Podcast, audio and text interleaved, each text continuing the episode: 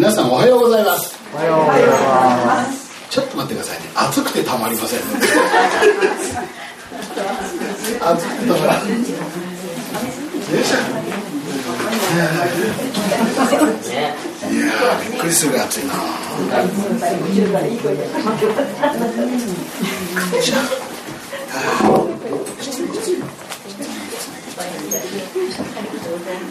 いやー暑い暑いはいやっと涼しくなりました。まあ暑くてたまりませんね。ということで今日は私のメッセージさせていただくことになりました。えーちょっと待ってくださいね。はあ暑いです。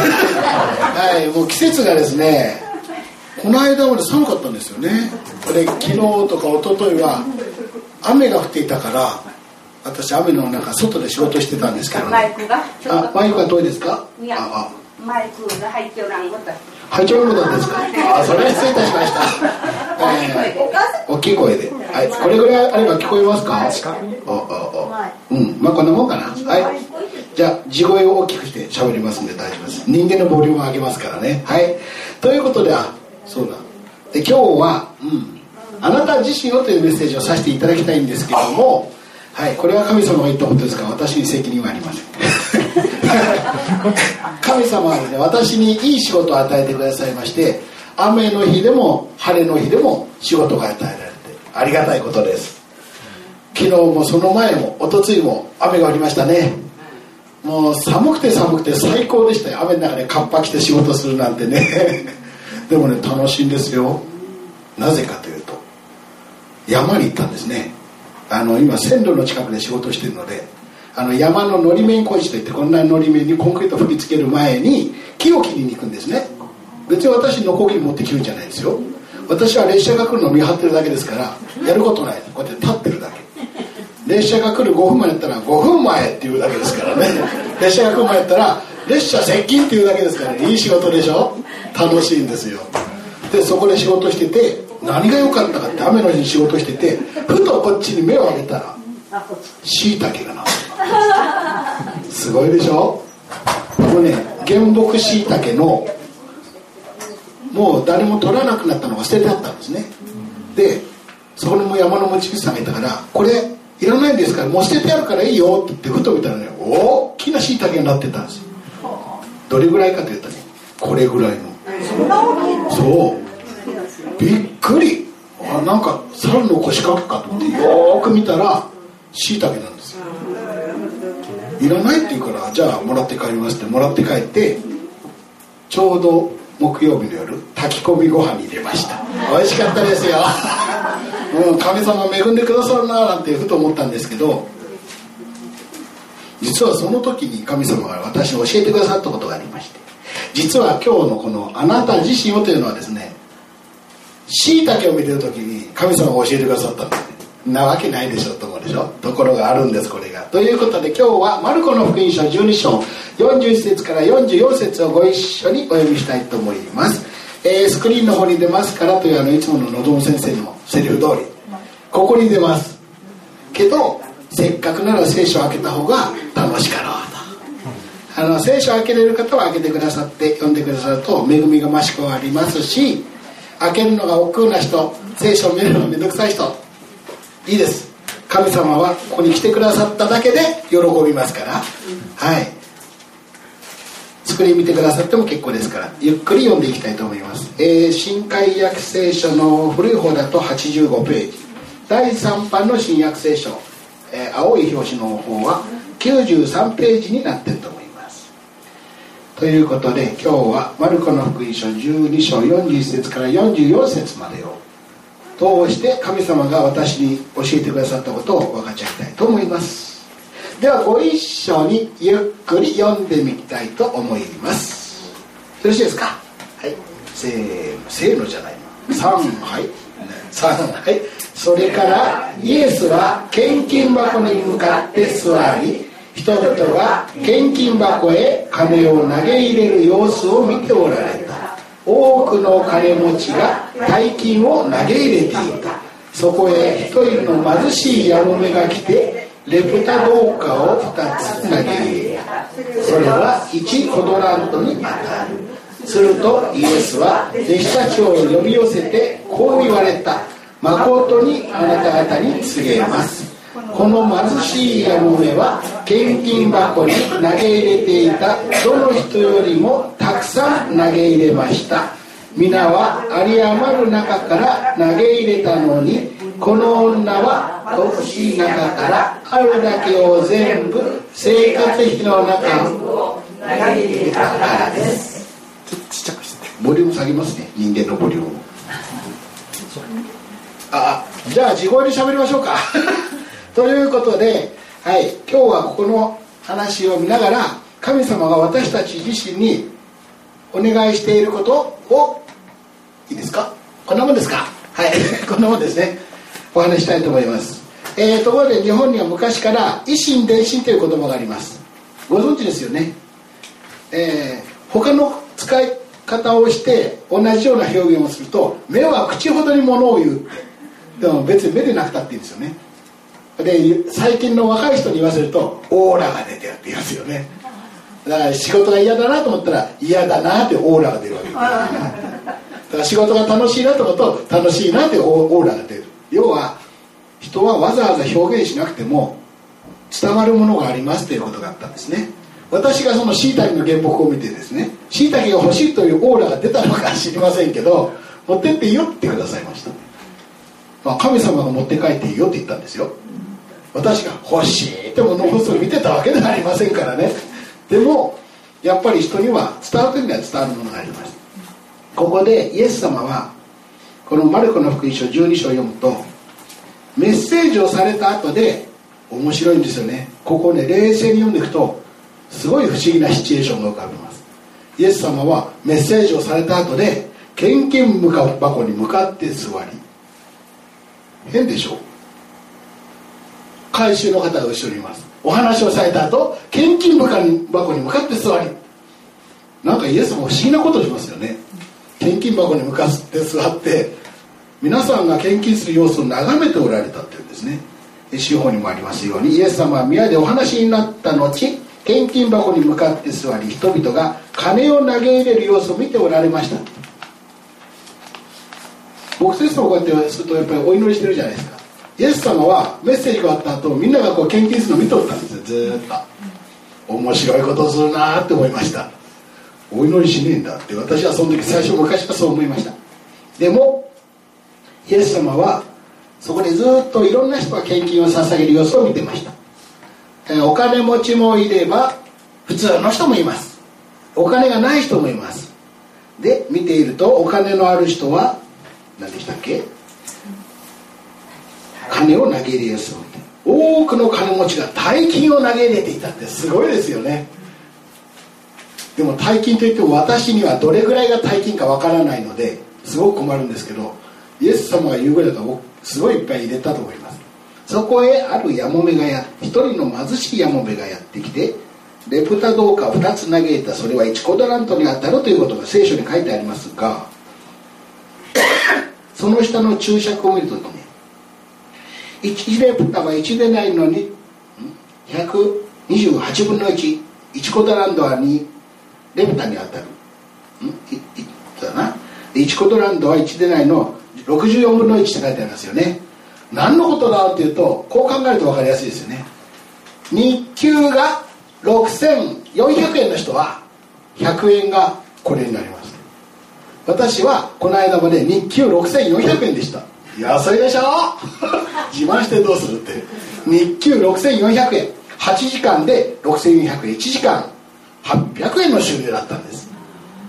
神様の恵みによって今はね増えてるんですよ。っていうか私私の家をイエス様に明け渡すと言った後から給料が毎月毎年やって2ヶ月に1回ぐらい上がってるんですよ。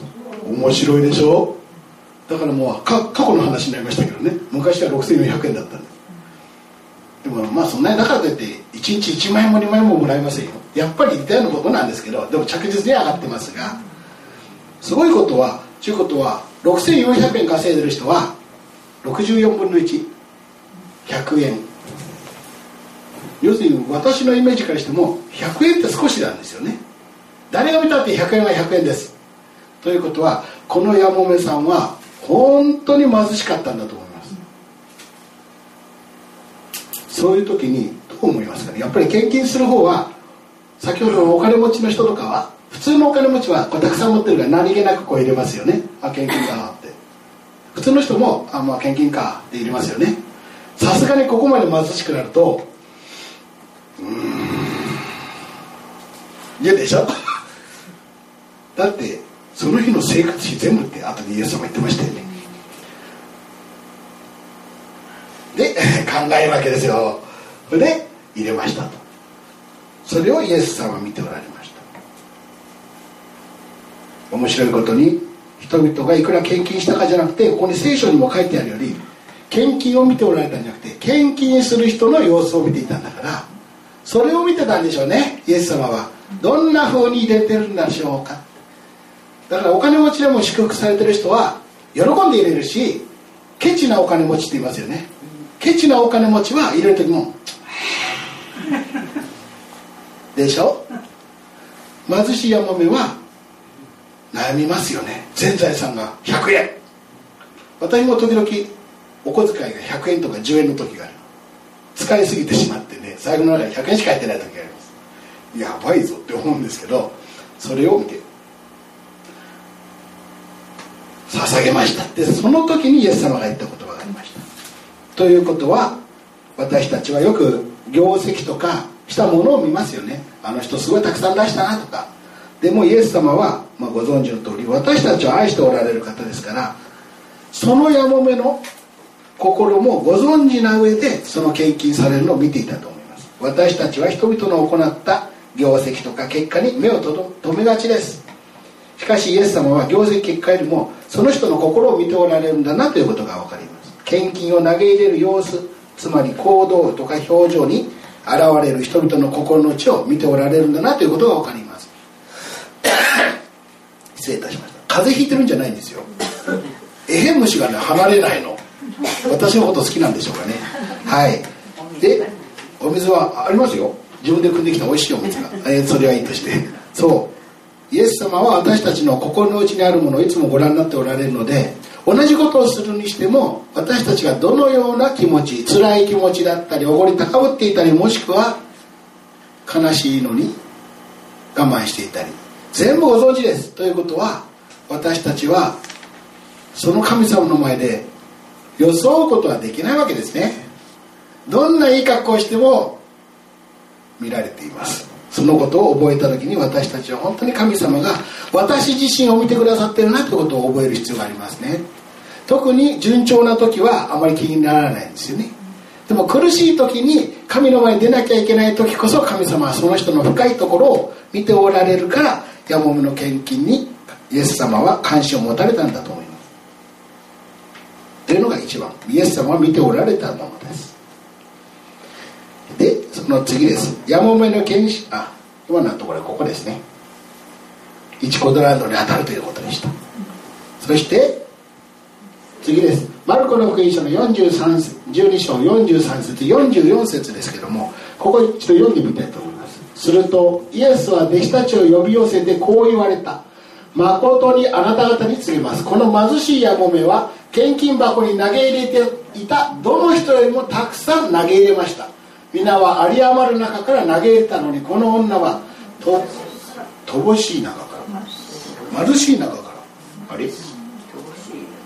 この字はどっちだ？私間違えてますね思いっきり。これ乏しいですね。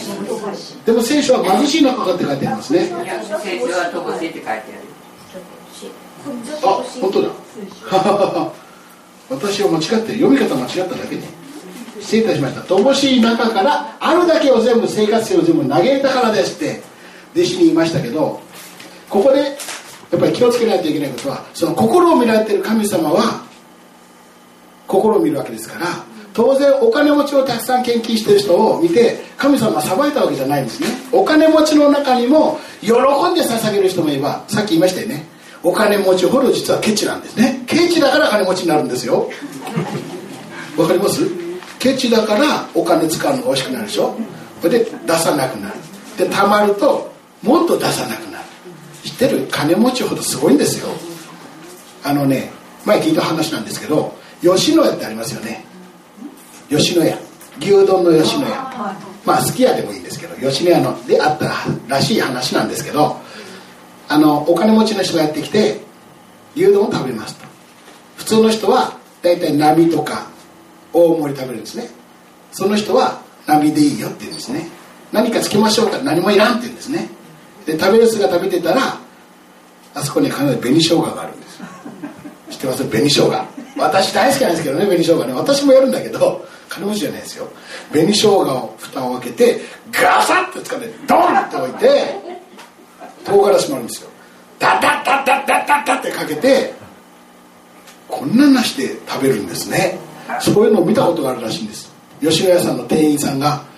で「紅生姜お気に召しましたか?」って聞いたらしいんですよ。あ。んまり入れるから。そしたらそのお金持ち何て言ったと思います。これただやろ？それ聞いた時に店員さんが口が閉まらなかったですから「ああ。ただじゃないんだけど入れた理由がただやろ？もらって帰ってええやろ」という。すご私もねいっぱい入れるんですけどただだからいっぱい入れるわけじゃないですよ。美味しいから入れるんですけどね。それを聞いた時にそういうお金持ちもいれば韓国のお金持ち会社でうまくいってるクリスチャンの先生生成者人々は本当に献身する思いを持って出すんですね。だからお金に酔いがあるとか思いっきり出すしない時はどうするかっつったら自分の身を捧げるというぐらいですからね。それぐらいの気持ちを持って捧げてますからお金持ちが悪いとかいうことではありません。ただ今回のヤモメはすごいということですね。なぜかというとイエス様言いましたよね。生活費の全部って。100円しかない時に全部入れたら確かにとんでもないんだけど有り余る中からに対してこの女は乏しい中からあれだけを全部生活費の全部ということは普通に考えたらその日もあと何も買えないですね。ご飯買えません。まあご飯家にパンがあったとしてもおかずも買えないし。何もできないんですよね。お金がない苦しみっていうのはそこですよね。何かが入りようになるかもしれない時に何もないから何もなければいいなドキドキというのが お金のない人の心。まあそれはそれとして。イエス様はその時にその入れたさっきやりましたよね。やっぱねいくら神様を知ってても目の前の100円しかないものを出すには勇気がいります。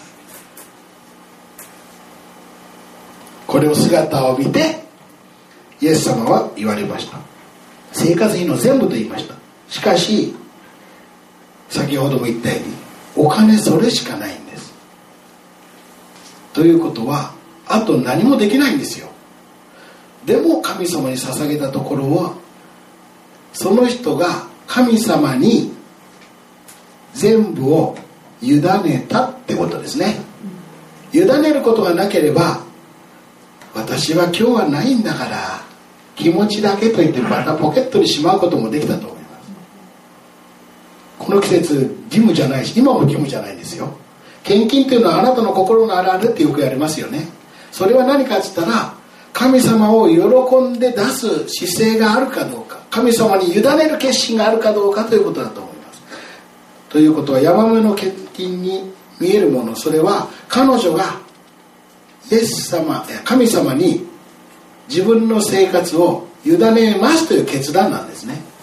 決断をしたからこそ彼女はなけなしの 100, 100円じゃない2レフタを差し出したのだと思います。でもここを読んだ時に私はねこれを感じました。ヨハネの福音書15章4節5節。これ皆さん大好きな言葉ですよね。ブドウの木の例えです。ご一緒に読んでみたいと思いますが3はい私にとどまりなさい。私もあなた方の中にとどまります枝がブドウの木についていなければ枝だけでは実を結ぶことができません。同様にあなた方も私にとどまっていなければ実を結ぶことはできません。私はブドウの木であなた方は枝です。人が私にとどまり私もその人の中にとどまっているならそういう人は多くの実を結びます。私を離れてはあなた方は何をもすることができないからです。ヨハネの福音書15章4節5節です。アメここにすごいことが書いています。なぜこれを神様が教えてくださったかというと枝にとどまっていなければ実を結ぶことができないんですけどそう今伐採の仕事にいると言いましたけど木を切ってる。大きな木を切ります。バターンって倒れるんですけど必ず隣の木の枝とか巻き込むんですよね、と大きな木が倒れてそれを片付けてふと上を見ると他の木の幹枝がボキッと折れてブラーンって下がるんですよね。あれを見た時にこの御言葉が与えられたんですね。私にとどまっていなさい私につながっていなさいということは台風の後の折れた枝ではありませんということですね。そういう枝は結局いつかは落ちて腐って落ちていきますし結局それは枯れてるのと何も変わらないんですね。イエス様が言った私にとどまりなさいということも私たちの人生そのものが全面的に神様につながっていなければ台風の後の折れた枝のように23日は大丈夫でしょう。緑の葉っぱがついてると思います。でもそのうち枯れて落ちてしまいます。そしたら実を結ぶどころか枝そのものが役立たずになってしまいます。それを感じる見た時にイエス様が言いました。私にとどまっていなければ私に全部委ねなければあなたは身を結べませんよ。でもそれは苦しいことではないんですね。私が頑張ってイエス様という幹につながるわけではないんです。ここはどこにも枝が頑張って幹につながりなさいなんて言ってないんですね。ただつながり続けなさいって言ってその幹に栄養を送るのはあ枝に栄養を送るのは幹の役目なんです。なんか幹幹ってまるで幹プルみたいですね。ごめんなさいね。はい。ブドウの木が枝に栄養を与えます。ブドウの枝が自分から栄養を吸い取ってるわけじゃないんですね。与えてくださるのはあくまでもブドウの木であってそこにつながり続けるならば神様の側から自動的に栄養が流れそしてその栄養によって自動的に花が咲き実がなりそれをみんなが食べて喜ぶ。さらに実が広がるということが起こるわけですから当然に私たちはイエス様に全面的につながることそれも努力してつながるんじゃないですね。あまり聞いたことないですね。枝が幹に対して「私一生懸命くっついてんだから栄養ください!」って。そんな木がいたら怖いですよね。それは木じゃなくて寄生虫ですよね。はい。でもちゃんと木は自分からつながろうと頑張ってるわけじゃなくて木を信頼してる枝、まあ、枝はもともと一体なんですけども私たちがつながるんだったらイエス様を信頼してさっきのやもめのように委ねます。ここがポイントです。委ねるということは何でも従います。うん従いますじゃないんですね。嫌なことがあったらぼやけばいいんですよイエス様。こんなことが大変でした私イエス様。助けてくださいよ。あの人が私いじめるんです。あの人を殺してとは言いませんよ。あの人のこと見てくださいって。あの人を変えてくださいって神様に言えばいいんです。要はつながるということは神様にいつも近い関係を持っていないといけないのでそう言ったら奇跡が起こるんです。あの人を変えてくださいって言ったらね私が変わるんですね。そしてあの人のことが問題じゃなくなるんです。そういう経験はされた方はたくさんいると思います。あの人とは合わない。変えてくださいって言ったらいつの間にか自分が変わってるという。なぜか前よりもちゃんとその人に接することができるのにあの人変わってないよねってふと気が付くんですね。その時言います。イエス様あなたが変わったんだよって。神様はそういう奇跡を通してつながり続けたいと思う人には必ずつながるし実を結ぶための栄養とか作り替えをしてくださいます。選定するのはイエス様ですから私たちは自分自身を選定する必要はありません。この枝が派手でもいいです。派手な枝がついててもイエス様のとこに行けばちょうどいいように選定してくれますから。自分でこうしようああしようなんて考えない方がいいですね。素直にイエス様につながっていくならば大きな枝実を結ぶことができます。ですからイエス様言いました。私を離れてはあなた方は何もすることができないからです。神様の御心でないにもかかわらず自分の欲自分の考えでいくら走り回っても何もすることができません。何の実りもありません。努力は大切です。でも神様の方を向いてない努力要するに神様がすべきことを自分でやろう。これはねタバコを吸う人にも大切なんですね。タバコをやめなきゃ。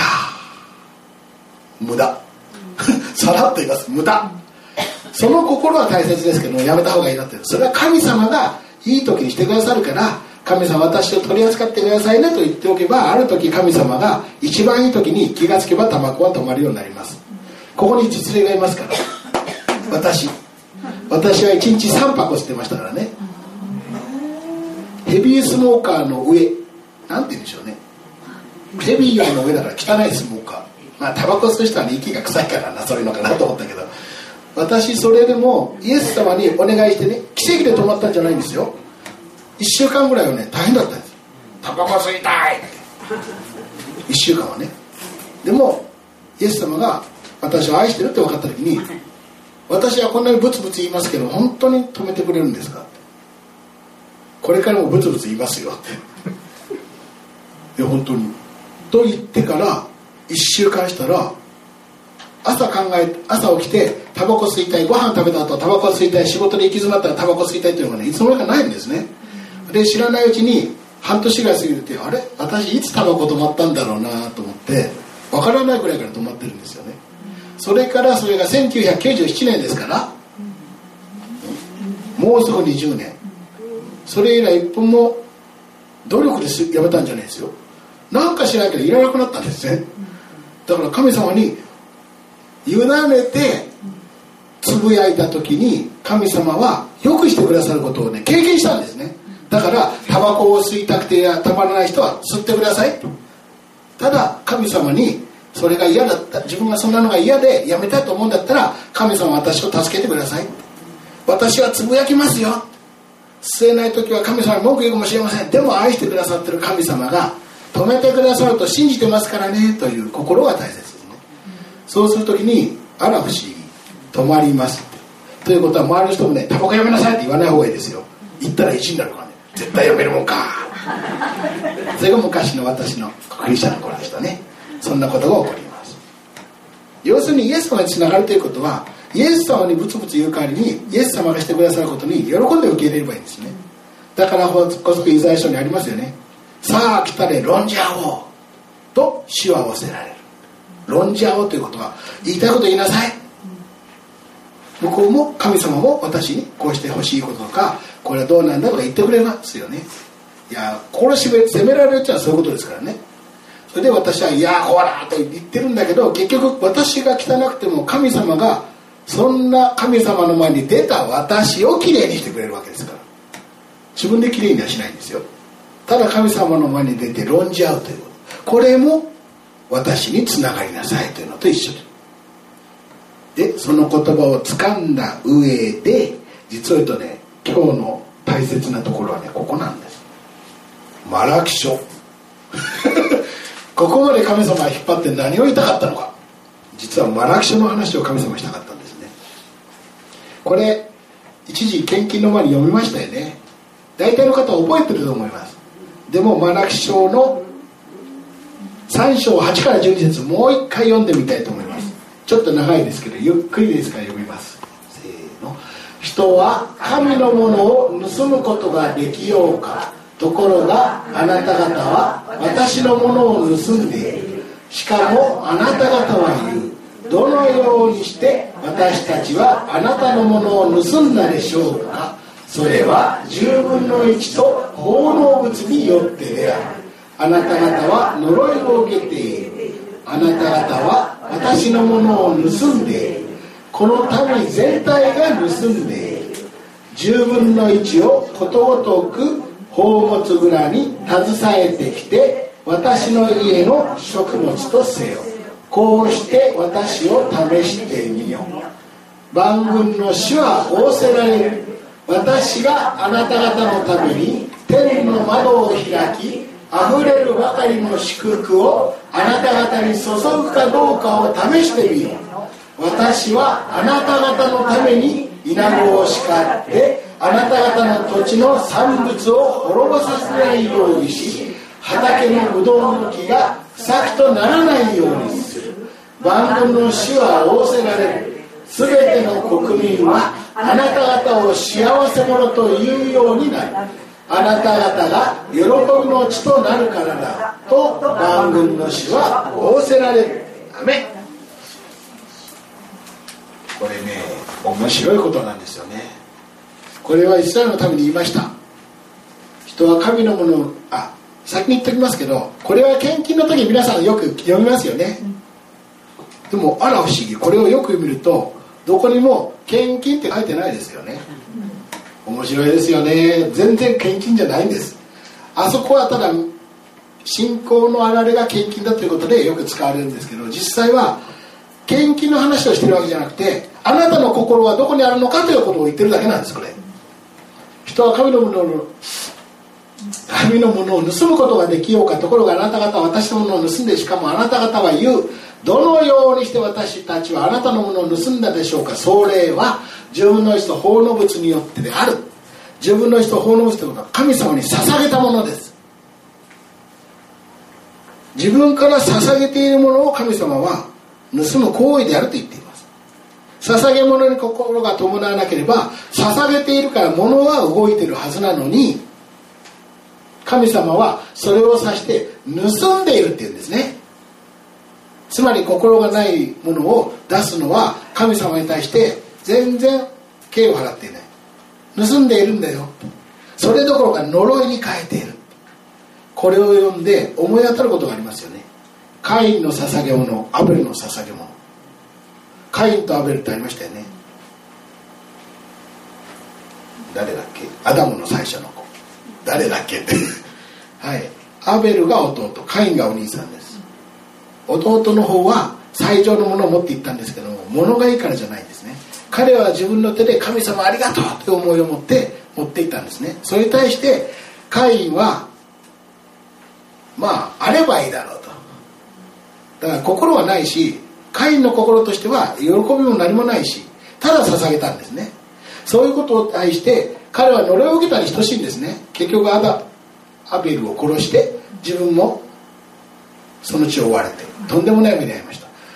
つまりもし私たちの捧げるものが神様の喜ばれない心を持って捧げていたらそれは何であろうと神様にとっては汚れたものにしか映りませんってここに書いてあるんです。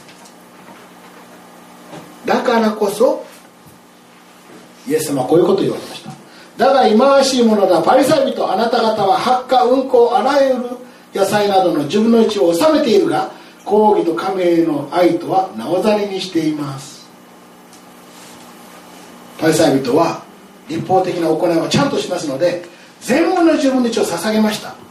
でもそれは神様を喜ぶ神様への愛の表れでも何でもなくて行いによって救われると考えていたのかそれとも心がなくたって出せばいいんだろうだったのか分かりません。しかし心がなければ神様はこんな風に思っておられるということです。でもお金じゃないんですね。イエス様はこの物の話しましたけどちゃんと書いてありますよね。全ての野菜など自分の位置を収めているが抗議と神への愛とはおざなりなおざりにしています。肝心なところができてません。じゃあ肝心なことは何なのかということでさっきのマラキ書に戻りますバック10節3章10節にこう書いてあります。10分の1をことごとく宝物ぐらいに携えてきて私の家の食物とせよ。10分の1をことごとく。資料本にも書きましたけどことごとくということは全ての10分の1ですよね。食べ物の10分の1は当たり前。お金の10分の1も当たり前。でも肝心なこと時間も神様からくださったもの。心も神様がくださったもの私の体もちょっと最近太ってますけどこの体も神様がくださったもの管理が悪いから太るんですけどね。はい。それの10分の1は私のものだよ。じゃあ私の10分の1ということでこのちょっと大きめの右足を捧げます。喜ばれるの？っていうか無理でしょ。私の足を一本もらったかといって使い道ないですよね。お金とか物は10分の1分けられます。でも神様が言うあなたの10分の1それは無理なんです。じゃあどうなのか。全部捧げるしかないんですね。時間は10分の1分けれますよ。私こういう計算大好きなんですけど1週間7日あるうちの10分の1はさてどれぐらいでしょう。13時間と48分です。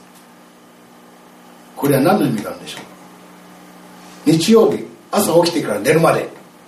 16時間48分神様のものだという面白いこういう数字一日も好きなんですけど10分の1を計算するんですね。1日は24時間。それが7日続いてそれ分の10分の1は16時間と 16. 点何もだから要するに8時間寝たとしたら起きてる間は私に捧げなさいって1日でいいから。本当は毎日が神様からくださった恵みなんだけどせめて1週間のうち1日ぐらいは私に捧げてみませんか？って神様が言ってるんですね。それも心を伴って。私自身が切れないんだったら私の体も捧げるし。要するに何かのうちで必ず神様に捧げないといけないと思います。自分の欲のために一生終わるよりもせめてどこかで神様にちゃんと捧げる必要あると思いますし心の10分の1は余計にも考えにくいでしょ心の90%は神様あ心の10%はね神様あなたに従いますと言いながらね残り90%はああ礼拝が終わったら今日はどこの店に行って遊ぼうかなとかねおかしいでしょ無理よねこんなことね。でも人間やっちゃうんですよ。ああ今日は神様に捧げる楽しい礼拝。ああの人だ来るよな。うん。今日は早く帰るか。別に帰ることが悪いんじゃなくてそういう心を持つぐらいだったらその人のことを一生懸命考えて言ってあげなさいっても中途半端なことされるよりは。でもどうせ神様に捧げると決めたらごめん今日は礼拝だから。今日は礼拝だからごめんねって言って捧げることも大切ですよね。神様が言ってることは中途半端なことをするなってことです。10ということは山上の話を通してここを読むと分かるように神様が欲しいのは物は確かに自分じゃあるんだけどあなた自身が神様の向いてますか？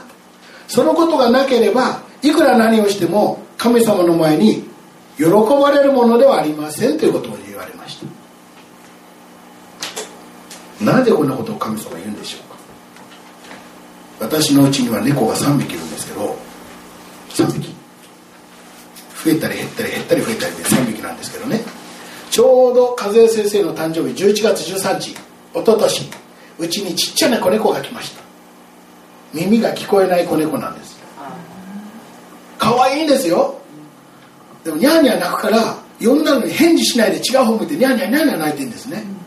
で病院に連れてった時に先生が「ああこの子は頭を叩かれたんだね」なんで分かったんですか?」っつったら耳が聞こえないらしいんですね。試しに寝てるそばで鍋叩いてごらんっていうかやったんですよ。私素直でしょ。その子がうちで寝てる時にフライパン持ってきて本当にやってみたんです。しゃもじでカーンってやった。らこっちがびっくりするぐらいの音なのに猫はグッピーグッピー出てるんですよ。ああ聞こえてないわ。でもその猫は私のことを信頼してるんですよ。なぜかっつったら耳が聞こえないけど私はその子愛してるんだけど愛してる。ペットだからね。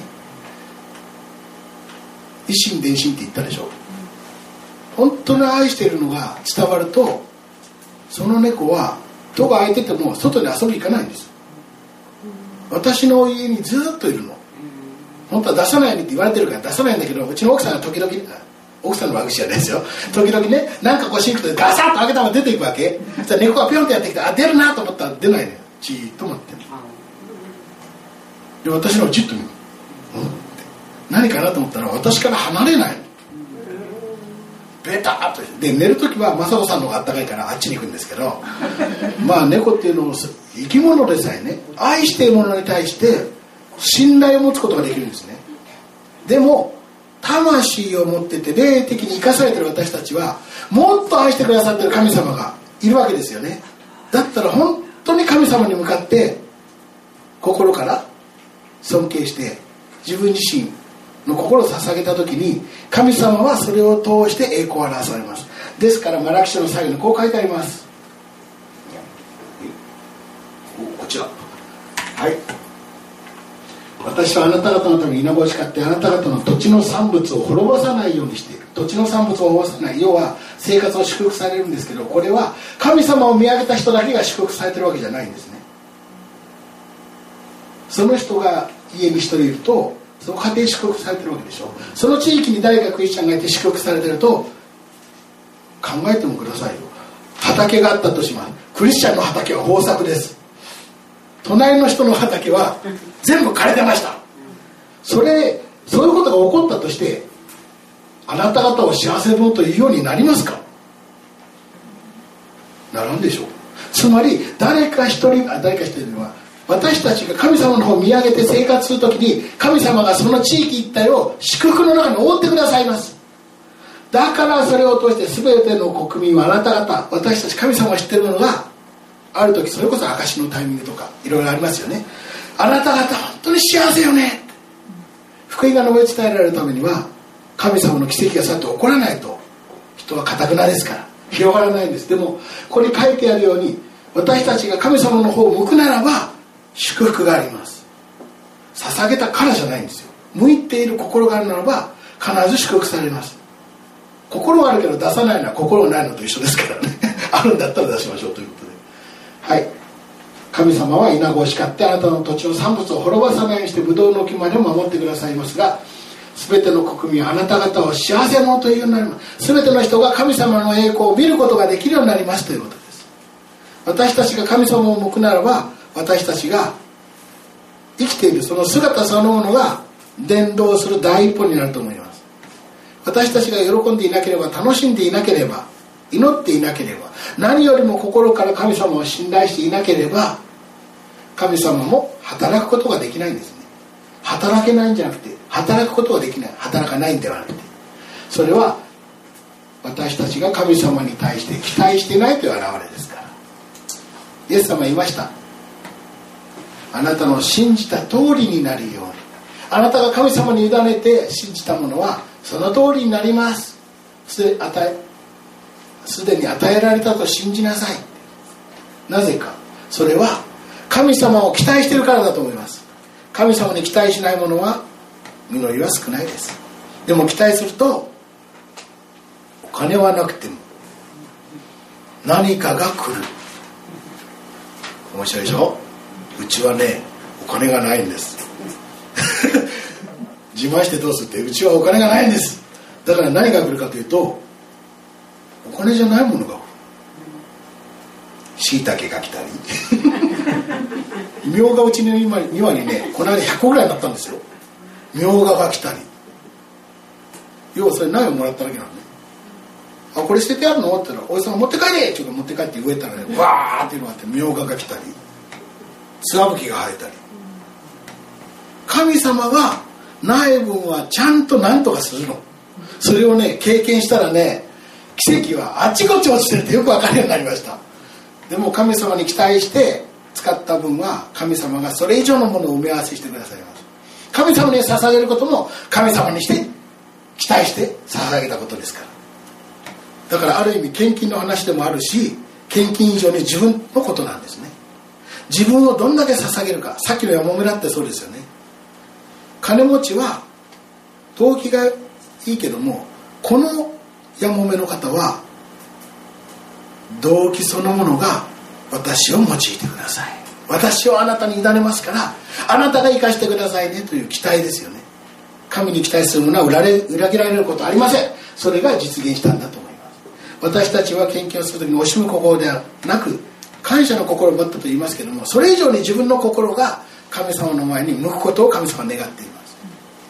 ということは習慣で捧げる献金に価値はないということ。です確かに教会運営上必要なものではございますがしかし心が伴っていなければ本当に捧げても相手は喜ばれないというのも経験したわけですから私たちはだからありましたよねどっかの手紙に。ないものによってではなくてあなたが持っているものによって祝福されます。出すのがね無理して出せとは言いません。でも神様は神様に期待した人にはそれ以上の答えをくださいますから。やもめのように自分自身を捧げてみてはいかがでしょう。そうすると大丈夫です。悪霊が邪魔したんですよ。落としちゃえっつってね。負けませんから。はい。ということで神様は期待以上のものを与えてくださるから。期待して捧げるものには祝福が来ます。惜しむ心だと神様もせっかくの恵みを捧げたくてもあげたくても私たちが受け取ることができないんです。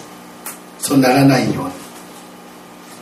金額ではなくてあなたの心をあなた自身を捧げてほしいとイエス様は言っておられます。だから私は毎日悔い改めています。ケチだからね。ケチだからね悔い改めないといけないんです。何ケチなことがいけないことじゃなくて神様のためにできるはずのことをしていなかったことがあるんじゃないか。神様があそこへ行きなさいっていうのに行かなかったりしたことがあるんじゃないか。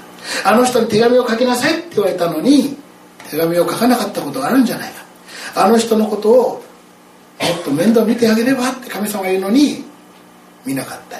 それは自分自身を明け渡してないから自分の都合による献身になってしまう。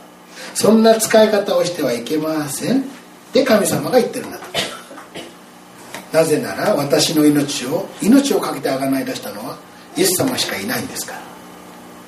私もイエス様に答えたいと思います。じゃあお祈りいたします。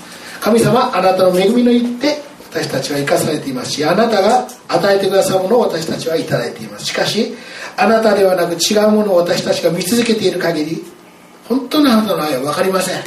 私が持っているものは全てあなたのものです。それ以上に私の命そのものもあなたから与えられたもの。これを全てをあなたに捧げあなたが用いられるようにあなたの最高の方法で用いてください。私はあなたに委ねます。